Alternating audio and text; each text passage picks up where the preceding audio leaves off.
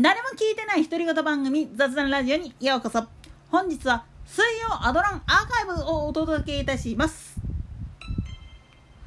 アドランって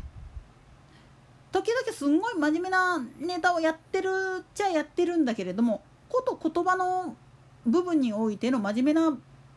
話っていうのは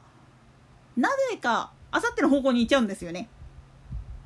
なんでやねん。まあそこら辺に関しては今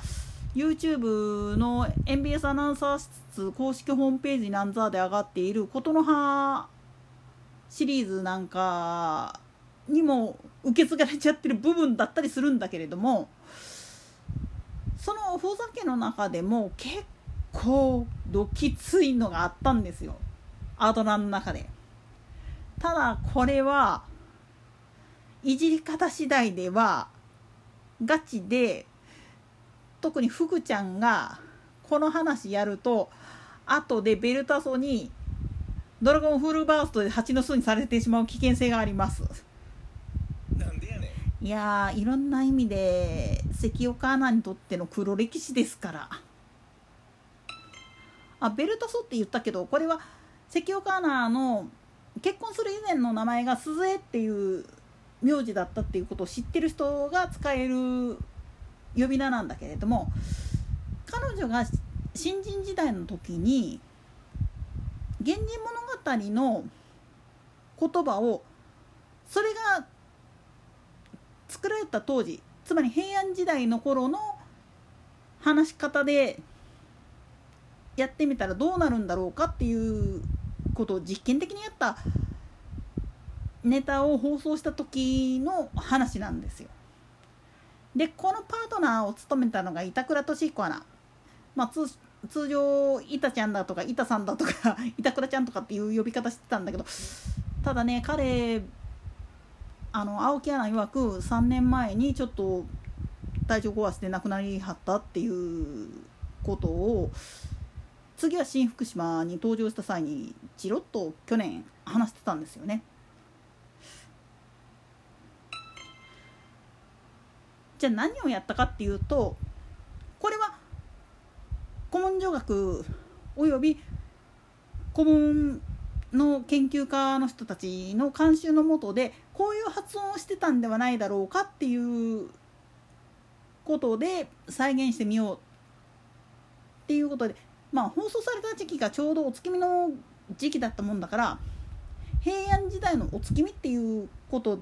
で小芝居をやったわけなんですよ。ただこれねラジオで聞いてるとかやったら分かるんだけれどもテレビの番組ですから小芝居言った方要はコスプレしてるわけですよ。平安貴族の十二人生きた女性と烏帽子姿の男性という。ただこれがさいたちゃんの場合似合わなさすぎるというかエモいえのエモいじゃなくてえぐいというか。なんでやねん。まあそれはさておいて。でも言葉の発音が今の発し方と違って抑揚のつけ方とかがすんごいおかしいもんだからその後しばらく本当に2人ともちょっと発音がおかしくなってであーになってたんですよね本職の部分で。なんでやねんいやねとてもやないけれども今の日本語の発音と平安時代のその「源氏物語」の頃の発音っていうのは喋る速度も違えれば発音の仕方っていうもんも全然違うもんだからもう全く別の言葉になっちゃうんですよね。今宵は十五夜なりけり。今宵は十五夜なりけり。なんでやねん。いやこれこれよう発音したな。いたちゃんも。この発音やった時にこの後で元に戻す時がえらい目にあったそうです。本当に。ただあの笑い話にはなってるんだけれども真面目な話を言うとこの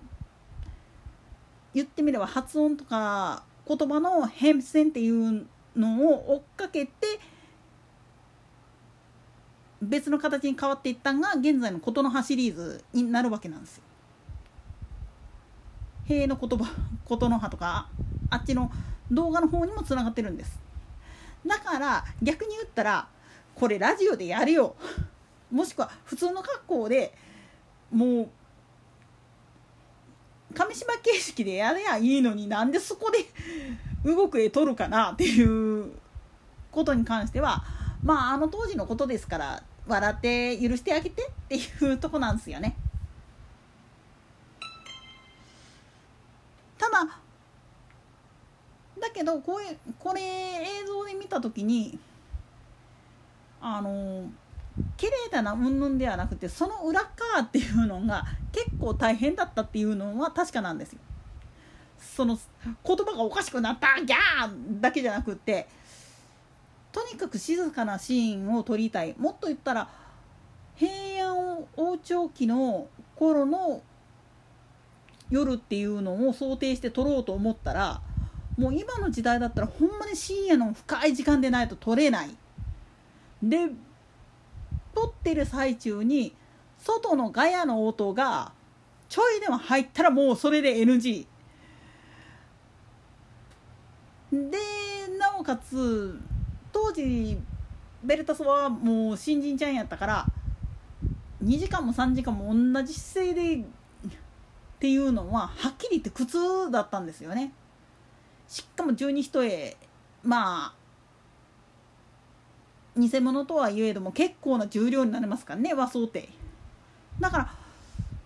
これはもうある意味新人泣かせの仕事だったんだなっていうのは確かなんですよプラスしていたちゃんもいたちゃんであの格好でしかもメイクもメイクやったかためにはっきり言って失笑食らったのは確かなんですよ。ただ本人は至って真面目に演じてるつもりなんですよね。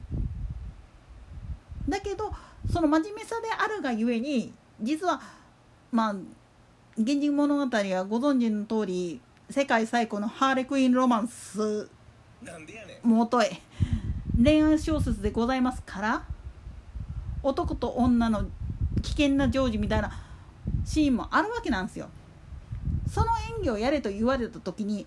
年齢差からして下手こいたら親子の差みたいな状態の相手に手出していいよ演出上の都合でって言われた瞬間にカチコチになってたわけなんですよ。今だったら本当にセクハラですよ。あの仕事だっつって言われてもお断りしますって言わざるを得ない。まあ本当はあの時代はいろんな意味でねっていう状態だったんですよ。といったところで本日はここまで。それでは次回の更新までごきげんよう。